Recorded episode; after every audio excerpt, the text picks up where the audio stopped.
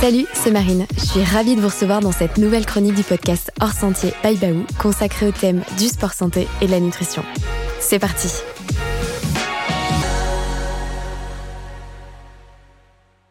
C'est Marine, je suis ravie de vous retrouver pour ce dixième épisode du podcast Hors Sentier by Baou. J'ai le plaisir aujourd'hui de recevoir dans ce format chronique Johan Comte, chef étoilé et cofondateur de Baou. Deux casquettes, ou plutôt deux tocs, qui vont particulièrement nous intéresser aujourd'hui et sur lesquels il y a beaucoup à entendre et à dire. Johan, comment est-ce que tu vas? Bien bonjour Marine, je vais très bien. Euh, journée très rythmée, mais euh, pour Baou, euh, rien n'est trop beau. Super. je te propose aujourd'hui de démarrer notre échange en remontant le temps et ton parcours de vie. Nous enregistrons aujourd'hui cet épisode à Annecy, où d'ailleurs tu résides et tu exerces ton activité de chef, si on peut parler du restaurant La Maison Bleue, qui est sur les bords du lac d'Annecy. On va peut-être remonter à tes origines, le pourquoi, qu'est-ce qui se cache derrière ce grand chef au caractère, celui qu'on connaît tous. Tu es né en Bretagne. Est-ce que tu peux nous parler rapidement de ton enfance, euh, une enfance riche, de la simplicité, que faisaient tes parents, que faisaient tes grands-parents Enfin voilà, parle-nous un peu de ton enfance. Alors oui, Marine. Donc effectivement, je suis né à Brest, mais il y a, une vie avant, c'est-à-dire que euh, c'est, tu l'as signalé, c'est un parcours de vie. Donc mon papa est lorrain, ma maman est bretonne. Mon arrière-grand-père, mon grand-père, pardon, était cheminot, donc il mettait euh, du charbon dans les locaux et mon autre grand-père mettait de la peinture au plomb sur les murs. Et tous les deux sont décédés à 56 ans. Ça, c'est important de le dire puisque euh, ils travaillaient beaucoup. Mais il y avait une chance, c'est que comme ils travaillaient beaucoup qu'ils mettaient du charbon dans les locaux, et eh ben, ils avaient le droit à un mois de vacances à la mer pour s'oxygéner les poumons. Euh, au niveau sociétal, je pense que ça parlera à certains euh, en ce moment. Et puis pour s'oxygéner les poumons, ils allaient aussi à Chamonix pendant euh, quelques temps. Et de ces vacances, euh, quand mon papa avait 13 ans, a rencontré ma maman. Alors ils se sont rencontrés euh, dans la baie de l'Estrevette, dans la baie de Douarnenez, où ils faisaient du camping, les premiers campings de l'époque.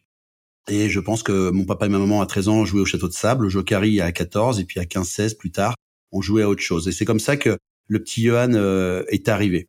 Ensuite, nous sommes repartis parce que mon papa était commando marine dans la marine nationale. Et euh, avec cet argent gagné, il a voulu s'installer en Lorraine et il a eu leur affaire. Et quand leur affaire a tourné court, et eh ben là où mon papa a souhaité aller, c'était sur ce lieu qui était euh, pour lui euh, magnifique à ses yeux, c'était Chamonix. Et c'est de là que nous nous sommes installés à l'âge de 10 ans. Et là, j'ai découvert euh, la montagne, la haute montagne. Génial. Et pour le coup, donc tes parents, on va dire ton environnement familial, ils ont dû te transmettre des valeurs. pour le coup, est-ce que ces valeurs, tu sens qu'aujourd'hui elles sont ancrées? Est-ce qu'elles font euh, de toi ce que tu es aujourd'hui? Et euh, tu, ça, ça fera peut-être avec euh, le lien avec Chamonix. Enfin voilà. Alors, ce qui est intéressant dans tout ça, c'est que avant que je, nous allions à Chamonix à l'âge de 10 ans, j'ai retourné un petit peu chez ma grand-mère, passé une année, et, et c'est de là, oui, que j'ai retrouvé ces valeurs, ces valeurs paysannes. C'est-à-dire que ma grand-mère vivait pratiquement en autarcie, et j'étais très ami avec la famille Lautrette à Dinéol, non loin de Châteaulin, entre Pleumodierne et, et Châteaulin. Et j'étais très ami avec une famille de, de fermiers donc euh, il est vrai qu'on faisait la traite, on s'occupait des cochons, des moutons, et on avait un lien très très étroit avec la nature. On, on conduisait, je me rappelle, les John Deere, les Afto, c'était des gros tracteurs, et j'avais que finalement 9-10 euh, ans. Et euh, on était en charge finalement d'un équilibre. L'école n'était pas secondaire, elle était primordiale, mais tous les soirs à 16h30 quand c'était fini, avant les devoirs, on allait aider à la ferme. Et ces valeurs-là, je les ai retrouvées aussi en allant à Chamonix. Tout ce qu'on pouvait découvrir était au pas du montagnard, step by step mes parents m'ont toujours euh, inculqué les valeurs du travail, puisque j'avais sympathisé avec une amie, puisque pour revenir à Chamonix, mes parents avaient pris un petit chalet, on avait un roommate. Alors, je sais qu'on n'est pas euh, en ce moment très franglais, c'était une colocation, et c'était Astrid, Astrid Wilbrink, et euh, j'étais vraiment, c'était une grande sœur pour moi, et on vivait tous ensemble dans ce petit chalet à Tacona. Et puis un jour, Astrid est partie aux États-Unis.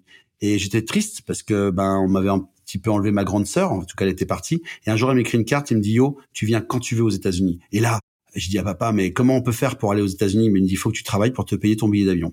Et là, j'ai travaillé avec papa. Les lois étaient différentes auparavant. J'ai travaillé avec papa à l'âge de 13 ans dans ses cuisines euh, au Frantour Hotel, qui est juste à côté de la gare sur la droite. Et j'ai fait mes premières classes là. Et mes premiers sous, je suis parti en Corse. Et là, ça va vous faire rire parce que euh, j'ai toujours été gentil et plein d'humilité. C'est pas moi de le dire, mais c'est les autres qui le disent. Mais pour le coup là, j'ai été pris un petit peu pour euh, pour autre chose. J'ai vu toutes ces majorettes arriver le, le 14 juillet. M'ont dit Johan, euh, tout gentiment, est-ce qu'on pourrait utiliser ton local pour pouvoir se changer? J'ai dit oui. Et euh, ces coquines, elles m'ont piqué la caisse. Et dedans, il y avait 3000 francs. C'était les cautions des raquettes, des les cautions des, des parasols, de, de la caisse du jour. Et j'ai dit à mon patron, euh, patron, excusez-moi, mais je me suis fait voler la caisse par les majorettes. Il me dit, yo, c'est pas que je te crois pas, mais cet argent, il va falloir le rendre. Mais en gagnant 500 francs par mois. Vous comprenez bien que là, c'était très compliqué. Et là, je voyais tous ces enfants, et c'est comme ça que je suis devenu cuisinier. Parce qu'en fait, j'avais le, savoir-faire de mon papa, euh, de l'avoir regardé de durant toute sa carrière. Et pour gagner mes premiers sous, bah, je faisais payer 10 francs un repas à l'époque. C'était des pâtes à la carbonara, un des premiers plats que j'ai adoré. Adoré cuisiner. Je croyais même que c'est moi qui l'avais inventé. Mon papa m'a dit non, ça existe déjà. Donc en fait, pour tous les enfants, je leur faisais payer 10 balles. 10 balles sur euh, des portes. Et j'ai cette phrase en disant c'est con, tu vois, c'est une porte, mais je l'ai mise à l'horizontale avec des trépieds, ça a fait une table. C'était con, mais il fallait y penser. Et j'ai nourri les enfants du camping comme ça, 10, 20, 30. Ça me faisait 300 euros tous les samedis soirs. Les pâtes, euh, je me les faisais donner par les cuisiniers. Les lardons aussi, la crème aussi. Donc finalement, c'était tout bénef. Je devais acheter juste le coca, je crois. Et je faisais des petits repas comme ça au camping.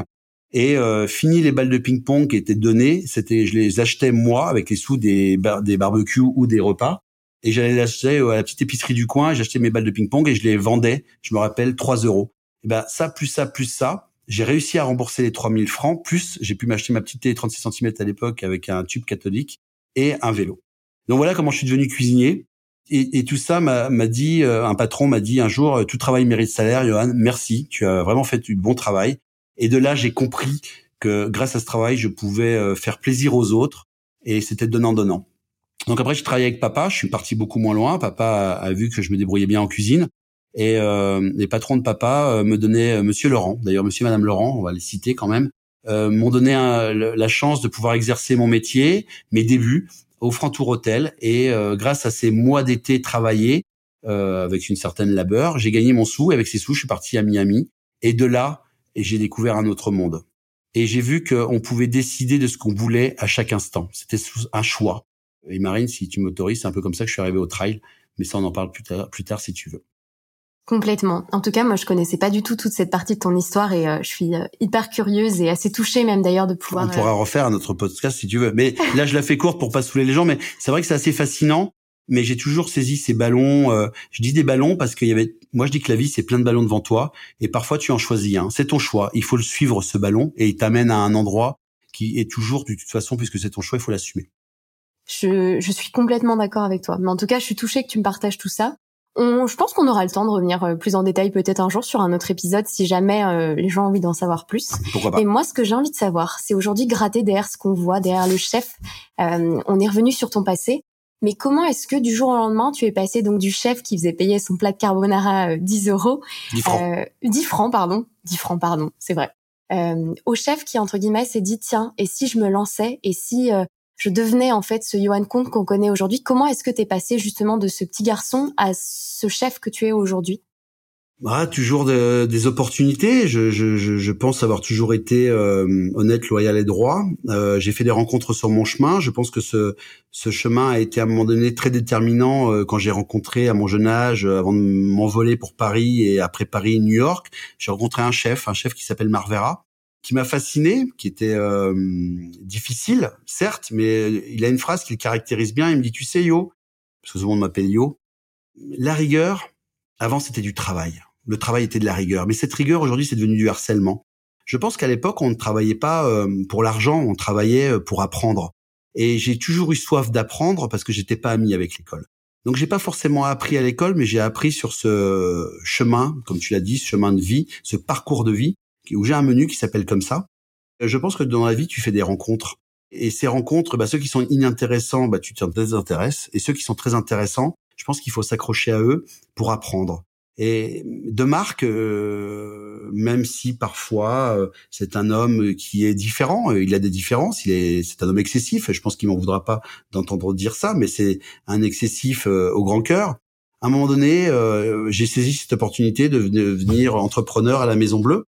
Mais avant tout ça, j'ai eu des échanges, des, des rencontres qui n'ont pas forcément abouti. Mais j'ai toujours voulu, à un moment donné, j'ai beaucoup bougé parce que je voulais être sûr de savoir où je voulais vivre. Et à un moment donné, euh, quand tu arrives, quand tu reviens à Annecy, quand tu es face à cette Maison Bleue, j'ai toujours voulu être châtelain. J'ai toujours aimé l'histoire et j'ai toujours aimé la pierre. Et quand j'ai vu ce petit euh, manoir, cette petite villa, on va être raisonnable, je me suis retrouvé ben, comme un enfant. Je pense qu'honnêtement, on se retrouve toujours comme un enfant, on se retrouve avec ses anciens souvenirs. Et de retourner dans la Maison Bleue, j'ai été ému. Et cette opportunité, comme ce petit ballon que je t'ai dit tout à l'heure, j'ai dit, il faut que je le saisisse. C'était un petit ballon bleu et qui m'a amené à, force de travail, de labeur, de courage, de pugnacité là où j'en suis aujourd'hui. Mais tu sais, tu me parles de ce petit garçon qui est devenu euh, le Johan Comte, mais je me suis toujours encore et encore aujourd'hui, malgré mes 49 ans euh, bientôt, le 15 septembre, parce que je suis né le 15 septembre 74, je crois que je suis resté euh, Peter Pan. Je crois que le monde des grands m'a toujours fait un peu peur. Je, je, crois que je suis toujours resté un enfant avec un peu plus de maturité, c'est vrai. Mais j'ai toujours gardé cette âme d'enfant. j'aime rire, j'aime sourire, j'aime m'amuser. Et en fait, tout ce que je fais aujourd'hui, ça reste encore de l'amusement. Donc c'est pour ça que ça me dérange toujours un peu qu'on dise comment est-ce qu'on devient. On ne le devient pas. Je crois qu'on reste. On reste l'enfant qu'on est avec des yeux de grand. Ou c'est plutôt le regard des autres qui font qu'on se sent grand. Mais c'est intéressant ce que tu m'as dit. Ça me touche beaucoup parce que à un moment donné, tu sais, on, vieillit et c'est quand qu'on est grand? Quand on a son permis de conduire, quand on, a des enfants, quand on a une maison, quand on est entrepreneur, en fait, on n'est jamais grand parce qu'on est des apprentis sur le chemin de la vie et on en apprend tous les jours. Donc euh, c'est cette soif d'apprendre d'enfant, euh, puisque j'ai pas toujours bien appris à l'école. Euh, ben aujourd'hui, je continue à apprendre, à apprendre des autres et à écouter les autres. Et tu sais, dans mon métier, c'est c'est pas que du visuel. Je sais que dans notre société aujourd'hui, puisqu'on fait un podcast, ben là vous m'entendez. Mais on vit dans un monde où souvent on like ce qu'on voit et c'est 80% des gens, on n'écoute plus, on ne goûte plus, on ne renifle plus. Et moi, mon métier, c'est les sens. Donc, on a besoin de voir, on a besoin de se toucher, on a besoin de regarder, de sentir, d'écouter. Et c'est l'homme que je suis aujourd'hui, mais qu'il a toujours été quand j'étais petit. Toujours s'émerveiller de ce que la nature nous donne, ce que la vie nous donne. Je, comment veux-tu enchaîner après de, si beaux mots tu... Débrouille. Toi, t'as préparé ton texte, pas moi. Non, non, je, moi, ce que j'ai envie de savoir, parce que pour le coup, euh, quand je t'écoute, j'ai vraiment l'impression de parler à quelqu'un d'extrêmement passionné.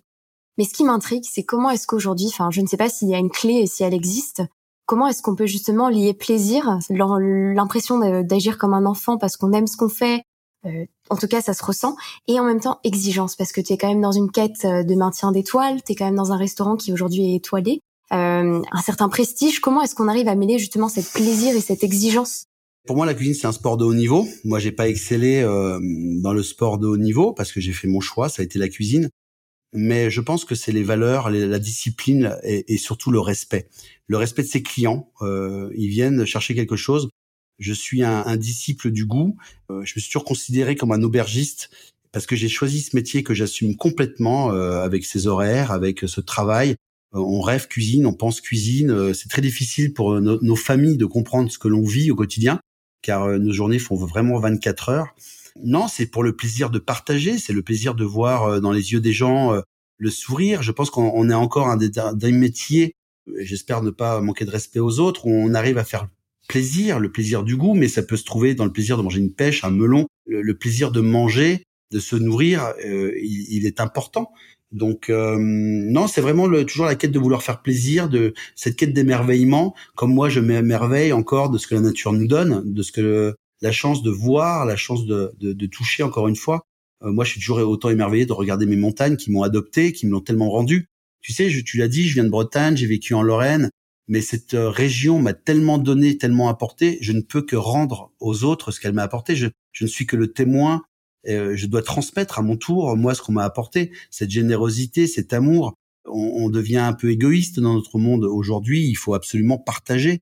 Et je dis souvent, oui, je donne beaucoup, mais même s'il y en a que un qui me le rend sur 100, mais c'est 10 sur 1000, c'est 1000 sur, euh, etc. Il y a un film de Clint Eastwood qui est très beau, c'est donne, mais c'est vertueux. Euh, il y a toujours quelqu'un qui te le rendra. Donc c'est ça, c'est moi mon ma facilité à moi, c'est pas de faire de la musique, mais ma musique à moi c'est la nourriture, de la transformer, d'en faire un, une symphonie et, que ça pète en bouche et, ça procure une émotion, une émotion certes éphémère, mais ça reste un souvenir quand même et ça me rend heureux de continuer à, à, donner aux autres, à faire plaisir, à plaisir aussi à mes équipes. Nous, nous sommes 70, d'évoquer toujours du plaisir dans la maison, un, moment partagé unique. Euh, c'est toujours des souvenirs qui resteront et j'espère qu'eux-mêmes transmettront, même si c'est pas tout ce que j'ai creusé sur ma route, mais j'espère qu'il y en a qui, qui transmettront ce savoir-faire et c'est comme ça qu'on y arrivera ce plaisir du goût, du bon, euh, de, de, combattre la chimie, de combattre les pesticides, de combattre le travail mal fait. Aujourd'hui, si notre société en est là, c'est que d'autres se sont battus, euh, alors pas battus que sur les champs de bataille, mais battus aussi pour le bon goût, la littérature, euh, la belle musique, le bon sens finalement. Donc on a perdu un peu ce bon sens et dans la nourriture, bah, des fois on arrive un peu à recadrer, à expliquer avec une parfaite simplicité ce qu'est une recette. Et la recette, ben, c'est la recette de la vie, c'est la recette du bien manger, du bon manger, de bien boire, de se respecter, de respecter les autres. Et ouais, c'est important. Mais c'est une vraie philosophie, c'est devenu une, vraiment presque une spiritualité. Donc euh, je continue et j'y crois beaucoup. Donc je suis pas devenu un vieux sage, mais finalement euh, j'ai été un petit enfant parfois en colère parce que je connaissais pas, je comprenais pas le monde des grands. Puis maintenant que je suis grand, bah, j'essaye de l'expliquer à mes enfants et de rester aussi un enfant. Mon fils me dit souvent, t'es un super copain. Ma femme me dit, attention, c'est pas ton copain, c'est un papa. Non, mais c'est un super papa copain. Parce que j'explique, moi, ce qu'on m'a pas forcément expliqué, mais le monde va vite, trop vite peut-être. Et moi, je prends le temps. Je prends le temps parce que j'ai pas besoin de dormir beaucoup. J'ai besoin de dormir 4-5 heures par nuit, donc j'ai le temps de pour faire d'autres choses. Donc c'est assez fascinant aussi cette capacité. Alors ça se voit sur mon visage. J'allais dire, les cernes parlent d'elles-mêmes. C'est ça. C'est il y a des fois, bon, j'arrive quand je me repose, elles reviennent à peu près normales. Je me mets de la crème maintenant. Non, mais les cernes parlent d'elles-mêmes, et c'est important de pouvoir donner parce que j'ai tellement reçu, tellement reçu d'amour, tellement reçu de d'attention, tellement euh, tu rencontres des gens qui t'accompagnent et qui te qui te font témoin, euh, qui te passent même le témoin. Euh, la Maison Bleue en est aussi un, un témoin, même si c'est pas euh, toujours gagné comme on dit, c'est pas acquis. Mais j'ai de la chance, mais j'ai appris à le dire aujourd'hui. Ce n'est pas que de la chance. Cette chance, je l'ai provoquée. Je l'ai provoquée parce que c'est l'amour des autres et c'est le goût des autres. Voilà pour le petit passage de comment on devient un petit garçon. Je crois que ce petit garçon, il est toujours là. Euh, je l'ai pas perdu et euh, on se regarde. Par contre, des fois avec beaucoup d'émotions, je me dis euh, et là j'ai presque envie de chialer quand même, tu vois, la petite séquence émotion. C'est ce que ce petit garçon il serait fier de toi. Je dis, je crois que oui. Je, pense qu'il serait très très fier. Aujourd'hui, tu as quand même, euh, je dirais, euh, créé. Tu parlais tout à l'heure. Euh, de, de, musique presque cette partition que tu as créée elle est quand même dingue elle est pas finie c'est ça qui est beau c'est que ça continue tu vois j'ai des preuves aujourd'hui encore de choses qui vont m'arriver quand on, on saura vite si c'est positif ou pas mais je pense qu'il faut croire en ce que l'on est, en ce que l'on fait. Mais dès qu'on fait le bien, il ne peut rien nous arriver. Voilà, c'est ma lettre motive, c'est pour ça que je le dis avec beaucoup d'émotion. Je pense que ce petit garçon, il est toujours là et je pense qu'il est très fier de ce qui est devenu euh, ce grand garçon euh, parce qu'il a grandi. Euh, mais il y a eu de la souffrance, il y a eu de la, la il y a eu aussi euh, un abandon de soi. allez, ça va passer, allez, ça ira mieux. Et, et ce 8, je l'ai toujours travaillé même en trail. Encore une fois, j'ai pas un niveau exceptionnel. J'ai plus d'ailleurs ce niveau J'allais y venir justement parce que ce petit garçon, il a aussi ce double, enfin, il est pluriel pour le coup parce qu'on parle beaucoup du chef. Et moi, justement, j'ai envie de creuser aussi. On sait, nous, dans l'équipe, que tu as même euh, participé à l'UTMB. Parle-nous-en parce qu'on a du mal à se l'imaginer ça pour le coup. Eh bien, ça, c'était un... J'ai rencontré sur mon, mon chemin Étienne Aucher. On travaillait au Clos d'Essence à l'époque à Annecy. Et on rentrait toujours les dimanches soirs, mais un peu tardivement. D'ailleurs, on, on arrivait toujours vers 19h. Et un jour, on a vu cette arche UTMB, Ultra Trail du Mont Blanc. On a vu euh, ces kilomètres là tout autour. On s'est dit, mais qu'est-ce que c'est que ce truc de Barjo? Et on regarde sur l'office du tourisme les résultats. C'était Dawa Sherpa. Je dis, mais attends, Étienne, tu peux pas faire ce truc-là Parce qu'il me dit, yo, pourquoi pas nous? Et je vois Dawa Sherpa. Je dis, mais c'est pas pour nous. Tu vois bien que c'est les Sherpas qui font ça. Il me dit, non, ça c'est le premier, mais il y a bien des gens normaux qui font ça. Je dis, c'est pas normal de faire euh, à l'époque c'était 165 bornes, 160, je me rappelle plus. Mais en tout cas, c'était déjà énorme. Et je dis mais c'est pas pour des gens comme nous. Il me dit yo, quand on va en montagne, on monte bien le matin et on redescend bien en courant euh, le soir. Ouais, mais je dis c'est pas sur deux jours quand même. Nous on fait ça, euh, ça reste euh, du plaisir. Et il me dit bon, écoute yo, on le fait. Et mon ma copine de l'époque, bah, la mère de ma fille d'ailleurs, c'est pas qu'une copine, c'est aussi la mère de ma fille, me dit mais toi t'as jamais fait un marathon et là tu fais un trail. Non mais t'es pas bien. Mais je dis mais pourquoi pas? Et euh, j'ai toujours cette phrase qui m'a toujours animé. Je ne citerai pas parce qu'il y a des balles là-dessus, mais en tout cas c'est déjà oublie que t'as aucune chance, vas-y fonce. Vous avez entendu, ça peut peut-être marcher. Ça, ça a toujours été ma lettre motive. Mais ça, c'est le côté un petit peu toujours un peu euh, marrant, un peu ironique. Mais celle qui est plus sérieuse, c'est que tout le monde croyait que c'était impossible à faire. Quelqu'un est venu l'a fait, du coup tout le monde a su que c'était possible. Saint-Exupéry. La réussite consiste à se relever après chaque échec, mais je ne supporte pas l'échec. Et je crois qu'il faut toujours tout faire pour réussir, et ne pas laisser l'échec intervenir. Eh ben, cette philosophie-là, elle m'accompagne encore aujourd'hui, encore euh, aujourd'hui pour demain et je pense pour toujours. Et eh ben, quand on a commencé à, faire le marathon, lui était devant parce qu'il était beaucoup plus léger. J'ai toujours été un gros patapouf de 85 kilos poids de forme et 90 euh, là et là un peu déconnant. Euh, là, je suis monté un peu un peu fort. Mais il faut que je revienne. J'ai eu un accident, donc c'est je vais pas te mettre sur l'accident. C'est un mais, podcast, ça se voit pas. Mais ça se voit pas. non, mais ça va. Franchement, ça va. j'ai pris un peu de bidou. C'est peut-être dû à mon métier. Et euh, quand on a fait ce marathon, il me regarde, il me fait bon, allez yo, prêt pour le double. Et nous voulons embarquer pour la CCC. Et bien sûr, des entraînements la nuit, euh, etc. Et après, une fois qu'on a réussi à CCC, il me dit yo, prêt pour le double. Et il lui dit mais toi t'es un grand malade. Et on était parti sur le double. Alors sur le double, il s'est passé quand même une petite chose, c'est qu'Étienne s'est blessé à Arnouva. j'ai perdu mon binôme. Et j'avais perdu aussi à la folie ma balise. Je sais pas, ça fonctionnait plus. Quand je suis arrivé à Champais, euh, on m'attendait plus. Et c'est de là que dans le message de vie, c'est une base de vie, Champais pour ceux qui ne connaissent pas. Et j'attendais mes amis, j'attendais mes proches, j'attendais un, un, petit soleil. Et Étienne devait être là lui aussi, même s'il avait abandonné. Et il y avait personne. Et au dans mon regard, on a senti Monsieur, vous cherchez quelqu'un, quelque chose Et je dis oui, un chien qui s'appelait Roxy à l'époque, Emmanuel Duval, Étienne Aucher, ma famille, mes amis. Il me dit si si, ils étaient là, mais ils sont partis, mais vous avez abandonné à la folie. Mais j'ai pas abandonné à la folie puisque je suis là. Et je connaissais l'autre portion derrière. Et c'est là que des courses comme ça, bah, il faut être accompagné. Mais vous voyez, c'est tout un symbole. C'est le grand 8. Il y a des moments où on connaît des, des moments fastes des moments des coups très bas, ça descend bas, bas, bas, bas, bas, on est au fond du, du trou, et mais ça remonte. Et la vie, c'est un grand 8, un 8 perpétuel, et c'est ça que ça m'a appris l'UTMB. C'est la raison pour laquelle je veux le refaire, pour le finir. Et euh, ça, bah, c'est une avant-première. Donc je vais ah euh, me rentraîner à partir de cette année parce que ça y est, je suis bien réparé de mon accident, le dernier accident que j'ai eu là, qui était assez euh, catastrophique, une chute de quad où j'ai failli perdre mes deux membres. Et euh, merci d'ailleurs euh, à tous ces aides-soignants et à tous ces chirurgiens qui font un travail euh, exceptionnel et qui m'ont remis debout. Et, euh, ben là, je suis reparti. J'ai moins mal à mes membres. Euh, tu vois, je te montre. J'ai failli perdre mon bras là. Ici, j'ai j'ai failli. je te coupe, mais là, tu viens d'ancrer dans le marbre une information que chez Baou on n'oubliera pas. Parce que si tu fais l'UTMB, tu te doutes Mais c'est pour ça que je suis secrètement. Donc, c'est pour ça que je pense qu'il faut dire les choses.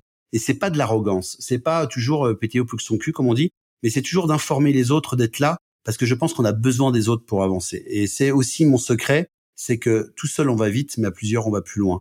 Et encore une fois, c'est ça qui me fait avancer, c'est que je ne fais rien pour moi, je le fais toujours au nom d'eux et pour. Euh, je cours pour ceux qui ne peuvent pas courir, je marche pour ceux qui ne peuvent pas marcher, et j'essaye d'apporter quelque chose de différent euh, à mon environnement. Donc oui, j'ai une mon épouse, et c'est pour ça qu'on a refait le Mont Blanc, c'est pour ça qu'on a refait plein de choses. Euh, bon, l'après Mont Blanc s'est transformé en un accident, je vous l'ai dit. Mais euh, ouais, une fois qu'on a fait le Mont Blanc, qu'on s'entraînait tous les lundis, mardis pour faire le Mont Blanc, mais euh, Gilles m'avait dit à l'époque, donc le, notre président m'avait dit euh, et associé m'avait dit mais yo tu te prépares pas pour le Mont Blanc tu te prépares pour l'Everest. Mais je veux tellement rien laisser au hasard. On était en période de Covid on savait pas si les refuges allaient être ouverts fermés. Je dis si ça se trouve on fera le Mont Blanc en one shot mais je m'étais préparé à le faire en one shot. Et one shot ça veut dire pardon en, en, une droite quoi monter et descendre dans la journée et euh, c'est vrai qu'on a fait 8 4000 avec Elodie mais ça a été un moment, vous savez, c'est comme le mariage. C'est pas le mariage le plus beau, c'est la préparation. Et c'est l'après. Et eh ben, ma vie, je la considère comme ça. À chaque fois que j'ai un cap, un objectif, c'est pas l'objectif le plus beau, c'est la préparation. Donc euh, oui, bah en avant-première, euh, le chemin va être long parce qu'il va falloir euh, refaire toutes les compétitions, les allobroges, le revard, les cours sélectifs, certainement le marathon du Mont Blanc. Mais j'ai envie, j'ai envie de le refaire j'ai envie de me prouver que je suis encore capable, même si j'ai euh, une jambe qui est abîmée, même si j'ai des bras qui ont été abîmés, même si j'ai plus peut-être euh, ce, ce caisson que j'avais auparavant, parce qu'il faut se le dire. Euh, même moi, puisqu'on parlait de petit garçon, ce grand garçon aujourd'hui me dit mais yo, mais comment tu faisais à l'époque pour aller courir 54 km la nuit? Mais parce que je le voulais et je veux retrouver cet état de forme, je veux retrouver l'homme que j'étais. En plus, j'ai des vieilles photos torse nu où je me trouvais plutôt beau gosse. Et j'ai envie de retrouver ce, ce beau gosse avec moins de cheveux parce qu'il y a les cheveux qui partent. Bon, ça c'est encore un autre truc. Vous le voyez pas sur le podcast, mais je perds mes cheveux et je me laisse pousser le front, comme on dit.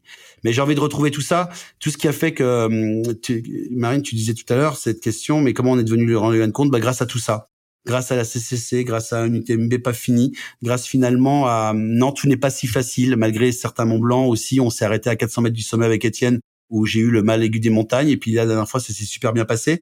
Donc tout n'est pas réglé comme du papier à musique et c'est ça qui donne le charme de la vie. Ça se passe pas toujours comme on veut et ça il faut l'accepter. Eh ben, en tout cas, moi, je suis très heureuse et ça va faire d'ailleurs une passerelle naturelle parce que si, entre guillemets, tu reprépares euh, l'UTMB, tu sais qu'il va falloir que tu manges de la nutrition sportive et ça fera une passerelle euh, assez naturelle avec euh, le sujet de notre podcast qui est l'histoire, l'histoire du chef, mais aussi l'histoire du cofondateur. Est-ce que maintenant tu peux me raconter l'histoire de comment s'est créé ce trio assez dingue entre un expert nutritionniste, un ex-expert de l'agroalimentaire qui est arrivé avec ses grands chevaux et qui t'a dit OK, je veux lancer une marque de nutrition sportive, et toi qui est entre guillemets, euh, je dirais le garant euh, de tout cet aspect culinaire autour de nos produits. Est-ce que tu peux tout me raconter? Ouais, ça aurait pu être aussi un autre cuisinier. Hein. Gilles me l'a avoué, il avait un autre euh, dans ce petit carton. Euh, bah tu l'as dit, de façon naturelle. Et je pense que le naturel, c'est ce qui nous a animés tous. C'était que l'histoire, on allait la raconter avec beaucoup de sincérité ce sont vraiment, euh, j'entends souvent des fois, oui, mais elles sont chères, etc. Mais il y a tellement plus que de l'argent dans ces bars. C'est tout était naturel. C'est-à-dire que on m'a appelé, on m'a demandé si ça m'intéressait un projet comme tel. ben, je dis oui, puisque moi je mangeais des gels auparavant. C'était pas forcément très bon. Je veux dire, il y avait pas. Il y, a, il y en a qui sont tombés malades à cause de ça. Il faut quand même le dire.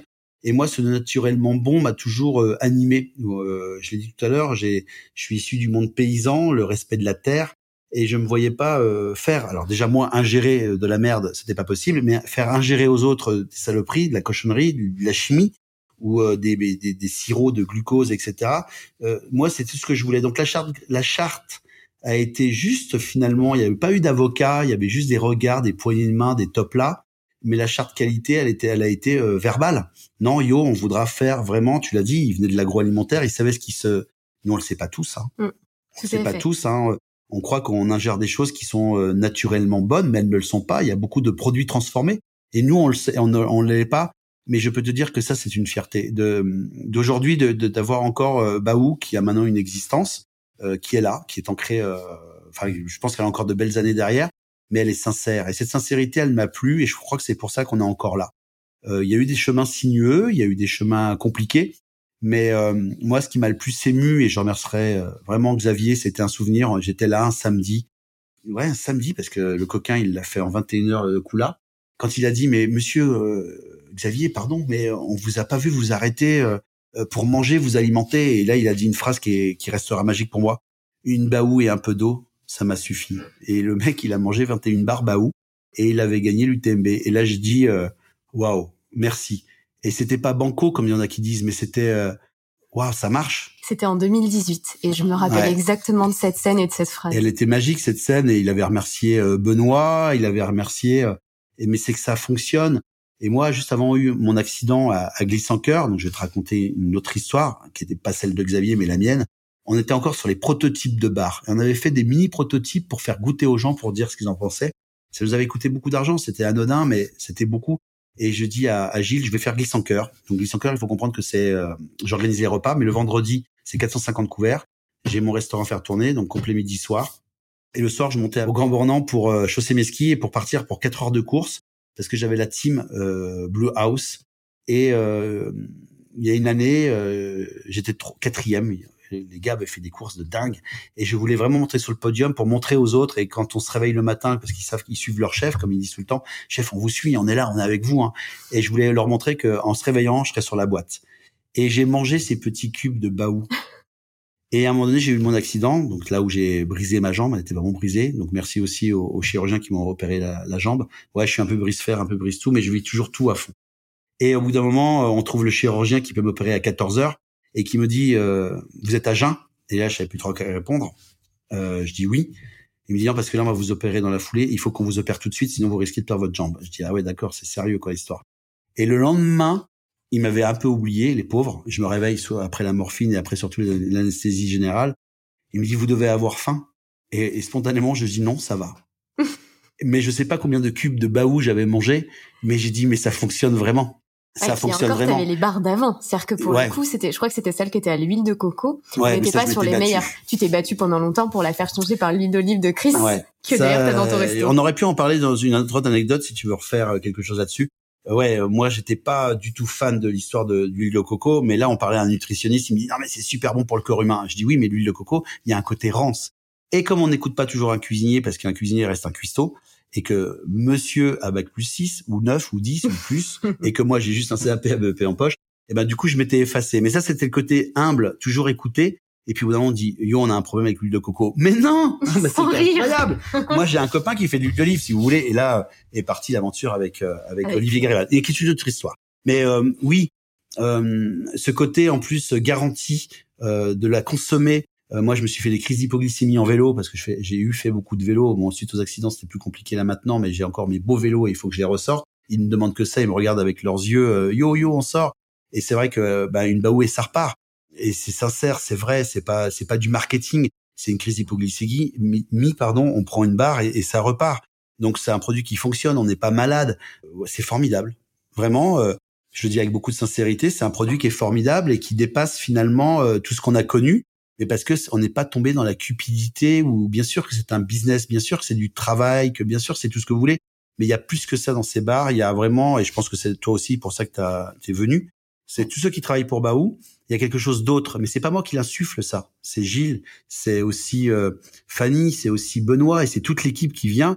Et je pense qu'aujourd'hui on est une vraie famille et on est parti avec notre bâton de pèlerin pour euh, combattre un petit peu euh, la malbouffe. Et aujourd'hui, on, s'est moqué de nous, je crois, hein, vraiment. Euh, il y a eu des choses qui ont été dites, et aujourd'hui, on est encore là, et, et de plus encore là, et grâce aussi à tous ces athlètes qui consomment les bars, et ça, c'est fantastique. Et ils gagnent en plus. Non, mais ça les fait gagner. C'est ça qu'il faut dire aussi. C'est que les ça mecs. Ça fait gagner Xavier. Et aujourd'hui, tu parles des bars, mais on peut parler aussi des purées, et même des purées qui. Tout, tout ce qui va arriver. Je veux pas. Alors moi, je me fais engueuler parce que je parle trop. Donc, je ne dois pas divulguer les autres trucs qui arrivent, mais c'est grand. C'est-à-dire qu'on on est parti de la pâte à tartiner. Mais vous voyez, c'est comme euh, je le dis, je suis pressé et c'est pour ça que j'apprends à oublier aujourd'hui parce que ce que vous consommez aujourd'hui là, c'est tellement de travail en amont. Mais c'est pas que des travails, c'est aussi des souvenirs. C'est aujourd'hui, euh, j'adore le film Slim Dog Millionnaire, j'ai mal prononcé, pardon. Slim Dog Millionnaire. Slim Dog, je savais bien que je l'avais mal dit. Bon bref, ce petit garçon qui finalement répond aux questions parce qu'il répond à, sa vie et moi, tout ce que je mets dans les, les idées qu'on met avec Benoît, avec Gilles dans les bars, ce sont des histoires de vie, tout simplement. Ce sont des choses, des, émotions que l'on a eues et on veut vous les retranscrire dans ces bars. Alors des fois, il y en a qui nous disent c'est spécial quand même. Hein. Ça, c'est sûr que c'est la chose qu'on nous dit le plus. Mais c'est spécial pourquoi Mais moi, je peux vous dire que quand j'étais en haut du Mont Blanc, c'est pas une barre que j'ai pris, c'est une purée. Et cette purée, j'arrivais plus moi à 4000, à 4002, à 4004 à mâchouiller. J'avais plus de salive. Par contre, la purée, elle m'a fait un bien fou. Et aujourd'hui, je les mélange. Bien sûr qu'on a nos préférés. Mais quand je tombe des fois sur une purée, ah ouais, c'est celle-là. Bon, tant pis, je la prends. Ah, c'est cette barre-là. Mais en fait, elle fait du bien parce que justement, elles sont Pepsi. N'oubliez pas que ce sont pas des barres de gourmandise, ce ne sont pas des friandises, ce sont pas des barres plaisir. Elles font du bien au moment où on l'ingère. C'est au moment où on en a besoin. Mettez-vous en mode sportif. C'est quand on mange, c'est ça qu'on a besoin. Et c'est vrai qu'aujourd'hui, c'est, euh, bah, j'ai envie de dire, des fois, je disais à, Gilles, mais c'est comme de l'huile de foie de morue. C'est pas bon, mais ça fait du bien. Il y a des moments, si on commence à manger ça dans le canapé avec autre chose, mais c'est pas ça qu'il faut. C'est pour ça qu'on est parti aussi sur le snacking qui va arriver euh, là bientôt. Et sur plein d'autres surprises. Ça, je peux pas vous en dire plus. Mais on a envie d'avancer vraiment là-dessus parce que euh, c'est pas on tient le bon filon, c'est on tient euh, quelque chose qui fait du bien. Et je peux vous assurer que quand mon fils, vous avez créé une marque avec ce petit bonhomme là, ce petit ce petit diable, parce que ça, c'est faut le dire quand même, c'est né de, on peut le dire, oui. ACDC on est tous fans un peu de, de, d'ACDC, de métal, et ce petit diabletin, eh ben, c'est un super logo. Et mon fils, mais il faut voir, il porte les bandanas Baou, il est, il est fan de Baou, il n'achète que du Baou. Quand il rentre de l'école, il prend des purées Baou, et euh, il est fier de cette marque. Qui est, je sais pas s'il est fier de la marque créée par papa et Gilles et Benoît et toute la team, mais ou s'il est, je crois qu'il il aime vraiment. Il c'est sincère en fait. Et je pense qu'on a créé un produit sincère, naturel, vrai, généreux. Et après, il y a une charte à respecter, mais ça, c'est le boulot de... Ça, c'est, le boulot de Ben. Et alors, moi, je vais me permettre, parce que pour le coup, là, t'en fais un dessin hyper positif. Mais je sais que derrière tout ça, il y a quand même pas mal d'anecdotes que toi, qui te font rire et que tu m'as dit juste avant. Si tu pouvais en citer une ou deux, enfin, je sais pas, des souvenirs, des, des petites anecdotes qui aujourd'hui te font rire et qui font partie de l'histoire. Je sais que t'en as une ou deux en tête et ouais, beaucoup bah, c'est parce qu'elles sont énormes. Parce que nous, on a un nutritionniste qui, si on l'écoute, on, on mangerait que des légumes euh, verts préparés d'une certaine façon. Et quand nous sommes partis à Barcelone, euh, lui qui refuse de prendre l'avion, c'est pire qu'Hannibal Smith dans euh, l'agence touriste. Il est contre l'avion. On a pris pour aller à Barcelone. C'était une obligation d'État. Il fallait qu'on y aille. On a pris l'avion. Je l'ai regardé. Je dis ça va là, t'es bien? Non mais ça va. Je je vais faire attention pendant un an ou deux. Là, je vais plus consommer de carbone. Le mec est extrême. On a Benoît Nav. C'est un extrême. Et là, il m'a bouffé un kilo de jambon. Et donc, il a pris l'avion il a pris le jambon et là j'ai su que c'était un homme, un humain en fait, c'était pas un extraterrestre. Parce que des fois Benoît, je le considère comme un extraterrestre, et c'est plutôt très flatteur. Euh, donc je le respecte énormément, mais là le coup là j'ai su qu'il était comme lui et moi, c'est que, enfin comme les autres, c'est qu'il a mangé un kilo de jambon euh, dans un aéroport et c'était complètement contradictoire. Après il y a, euh, ouais il y a plein d'anecdotes, mais c'est plus finalement une histoire de vie, une nouvelle et elle est en, parallèle de ma vie euh, de la Maison Bleue, elle est en parallèle de ma vie familiale donc vous comprenez que c'est une vie qui est riche, mais riche, ce que j'ai envie de vraiment vous dire là, c'est pas riche de façon pécuniaire. Euh, il y a des gens qui disent c'est pas moi qui suis riche, c'est ma vie qui l'a été. Mais j'ai une vie qui est riche d'événements, d'anecdotes. J'en ai pas qu'une ou deux. On pourrait en rigoler, mais euh, c'est vraiment euh, ce que la nutrition apporte à l'homme. Je dis souvent le cuisinier nourrit l'homme, mais la cuisine nourrit l'âme. Ces bars, quand on la mange, c'est toujours un souvenir, un souvenir de balade. L'alpage, par exemple, la barre myrtille, je sais que c'est votre préférée. Ouais, bah moi ma préférée, si je dois dire, c'est celle qui a remplacé la café gingembre poire, qui est partie en fermentation. Je dis quoi que, elle est intéressante. On croirait boire de la Williamine. Ça peut être la barre après. Je l'ai jamais connue C'est vrai. Maintenant, parce qu'elle est, elle est sortie du lot parce qu'elle est partie en fermentation et que parce qu'il faut bien comprendre qu'il n'y a pas de conservateur dedans. On a des barres sans conservateur. Mais c'est incroyable de, déjà de parler qu'on met des choses dedans pour conserver.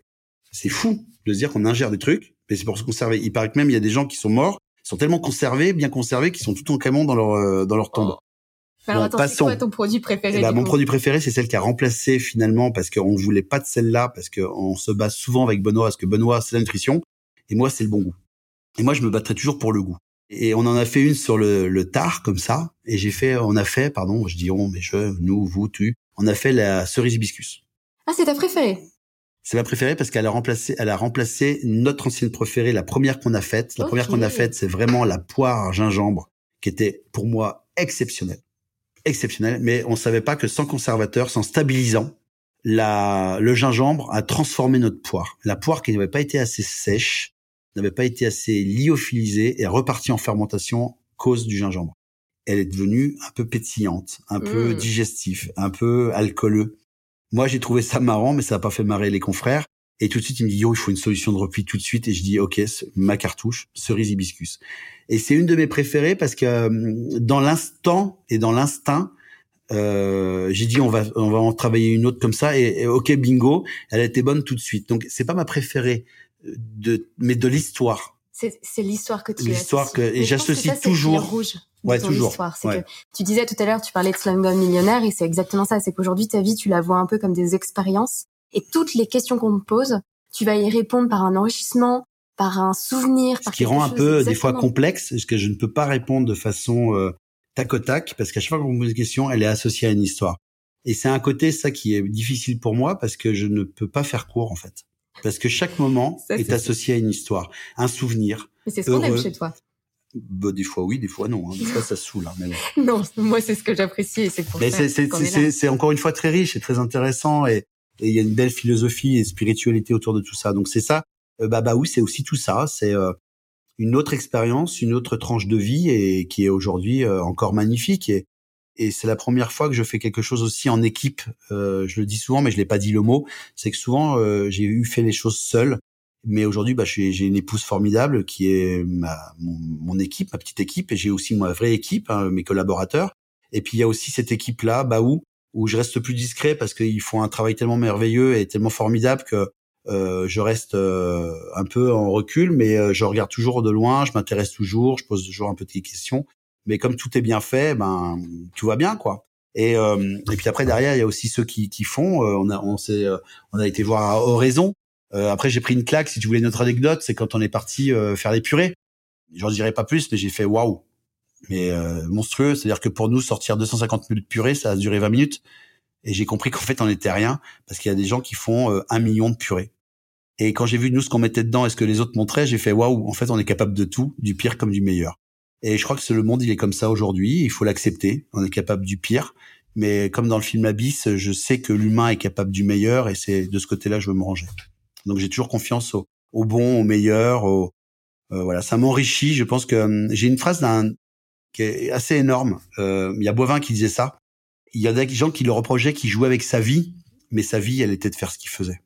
Et, je pense qu'il y y a des gens comme ça, comme ce navigateur que j'ai oublié, donc il se reconnaîtra peut-être en écoutant ce podcast, je l'espère. Il disait, euh, tu sais, Johan, euh, je vis un drame familial en ce moment parce que ma femme ne comprend pas que quand je vais sur l'océan, je me remplis et quand je vais sur Terre, je me vide. elle, elle doit comprendre que ma vie est faite de 80% d'océan et 20%. Elle dit, mais tu es égoïste, tu vis pour toi. Non, c'est toi qui es égoïste. Tu me veux à, à, à, à, à l'endroit qui me fait pas du bien. Et nous, on, on ressent la même chose pour la montagne. Aujourd'hui, les gens nous prennent tous pour des fous quand on dit, euh, en ville, je me vide, en montagne, je me remplis. Mais c'est toute l'énergie qu'il y a autour et je comprends, mais à 1000%. Donc tu le comprends, mais c'est difficile de l'expliquer parce que moi c'est ça. Moi je vis pas euh, à la ville, je vis à la campagne, je vis euh, à côté de forêts, je, je sers des arbres, je leur parle, j'ai besoin de cette spiritualité. tu sers des arbres Ouais, je sers. J'ai toujours fait ça. Hein. Garibaldi te le dira, je sers les oliviers dans mes bras, je leur parle. Et euh, j'ai une grande croyance en, en la nature.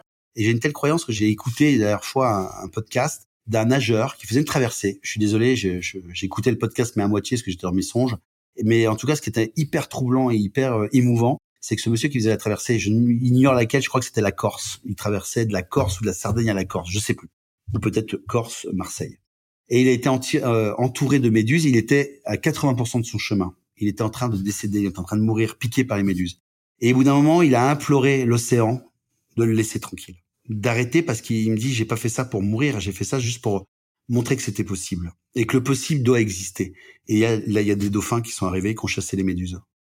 C'est-à-dire que cette spiritualité, peu importe là où on la met, dans la religion, dans les païens, dans les dieux grecs, dans la croyance en règle générale, il faut croire en quelque chose. Et je crois beaucoup en cet univers qui nous entoure. Je suis beaucoup pour la physique quantique. Et euh, bien sûr que la vie, elle te donne des coups, mais euh, toujours se redresser, toujours, euh, toujours aller de l'avant.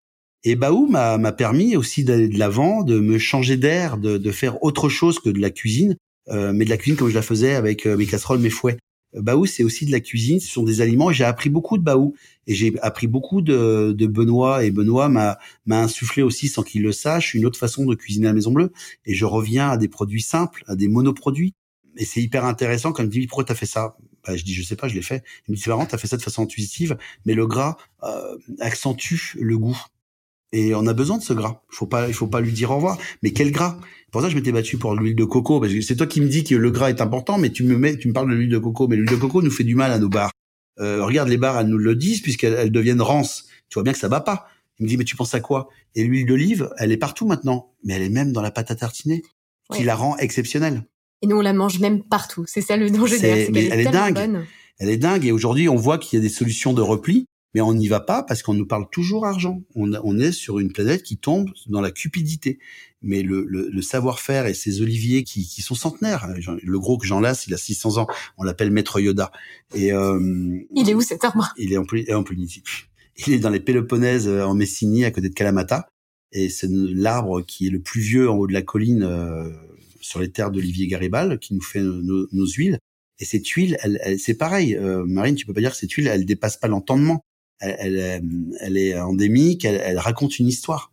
Complètement. Et moi d'ailleurs, je l'avais découverte en mangeant dans ton restaurant il y a de ça quatre ans. Et je me souviens que j'en avais un peu rigolé sur le moment quand tu avais dit manger cette huile à la cuillère. Parce que sur le principe, on te dit je mange une huile à la cuillère, jamais de la vie. Et en fait, si.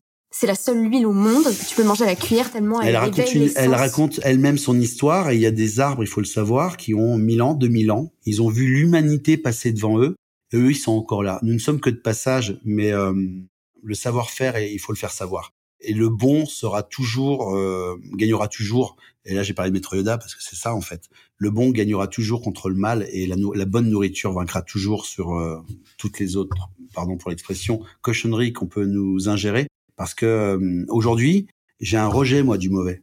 Mm. Il y a des choses que je n'arrive pas en une bouchée. J'ai mon corps qui me dit non. C'est assez euh, étonnant. Et euh, donc il y a des endroits où je peux plus aller manger euh, pour de vrai parce que je, je, je n'y arrive pas. C'est parce que je sens que quand c'est trop transformé, mon corps me dit non. Ou je tombe malade d'ailleurs. C'est-à-dire que je régurgite carrément. Donc c'est intéressant. Et euh, bah aujourd'hui c'est une vraie philosophie. Et Baou fait partie de cette philosophie-là. Ben écoute, je pense que c'est la meilleure conclusion qu'on puisse avoir. Merci. Qu'est-ce que je peux te souhaiter en une phrase de meilleur pour 2023 Je vais répondre en différé parce que je ne sais pas répondre aux questions. Euh, on me demande souvent, ça va? Et j'ai comment veux-tu que ça aille aujourd'hui puisque le monde ne va pas? Je ne peux être heureux que si les gens sont heureux. Donc j'espère que 2023, les gens seront heureux pour continuer à me rendre heureux parce que je suis pas égoïste et je ne peux pas être heureux si je sens les gens malheureux. Et je veux absolument qu'on comprenne qu'on est dans un monde, peut-être, mais c'est pas le monde qui tourne par rond, c'est nous. Donc nous, euh, portons-nous mieux, tous ensemble, et ça vous rendrait le plus heureux euh, possible. Quand je vois les gens heureux, ça me ça m'émeut toujours. Quand je vois les gens sourire, quand je vois les gens faire la fête. D'ailleurs, je crois que je fais des fêtes, c'est même pas pour moi. C'est de si c'est pour moi, mais c'est quand je vois les gens heureux de faire juste un barbecue ou j'ai appelé ma maison la maison du bonheur parce que quand je vois les gens heureux, ça me rend heureux et je trouve que je, je m'endors beaucoup plus euh, soulagé. Et quand je vois des fois euh, des malaises, bah ça me rend un peu voilà, ça me rend triste en fait. Donc j'espère que 2023 que toute notre société, que tous les gens qui vivent sur notre mère la Terre soient très heureux, très heureux de vivre sur cette magnifique terre Et euh, comme ça, ben moi, je serai heureux aussi. Voilà. C'est peut-être un peu too much, c'est peut-être un peu kikiche, un peu chichi, mais euh, c'est vrai, c'est sincère. Euh, c'est sincère. Je, je, ma femme me dit, mais tu veux pas régler euh, je, on peut pas sauver tout le monde, mais voilà, je sais que dans mon petit environnement, quand je vois les gens heureux, je suis content. Donc voilà, soyons heureux, soyons heureux et profitons de, de ce que nous donne notre belle planète, la Terre, et continuons à nous balader et allons surtout jouer dehors. Oh, ça c'est ça c'est une belle conclusion. T'as vu? J'ai cherché. On voit que t'es quand même cofondateur de la marque. En tout cas, moi je tiens vraiment à te remercier déjà parce que cet épisode euh, m'a à la fois rendue heureuse et j'espère qu'il en inspirera d'autres. Merci à toi pour ton partage d'expérience, riche d'enseignements et ce retour sur ton parcours de vie qui est pour le coup plus qu'inspirant. Je te souhaite beaucoup de succès et de bonheur dans tes multiples projets et aussi surtout de continuer à rendre les gens aussi heureux. Je te souhaite aussi de concocter encore plein de belles recettes pour toi, pour les autres et surtout pour Baou dans les années à venir. Eh écoutez, je vous dis euh, merci avec beaucoup de sincérité et je vais essayer de le faire encore de façon très sincère et objectif. Et nous, de notre côté, on se retrouve très vite pour un prochain épisode sur le podcast Hors Sentier Bye Baou. Merci beaucoup et euh, bonne écoute. Merci. Merci à tous d'avoir écouté cet épisode. J'espère qu'il vous a plu. Si vous voulez soutenir le podcast, la meilleure chose à faire est de vous abonner dès maintenant sur votre plateforme d'écoute habituelle et surtout de lui donner la note de 5 étoiles. N'hésitez pas à en parler largement autour de vous pour que nous soyons chaque jour plus nombreux à partager ce moment privilégié hors sentier.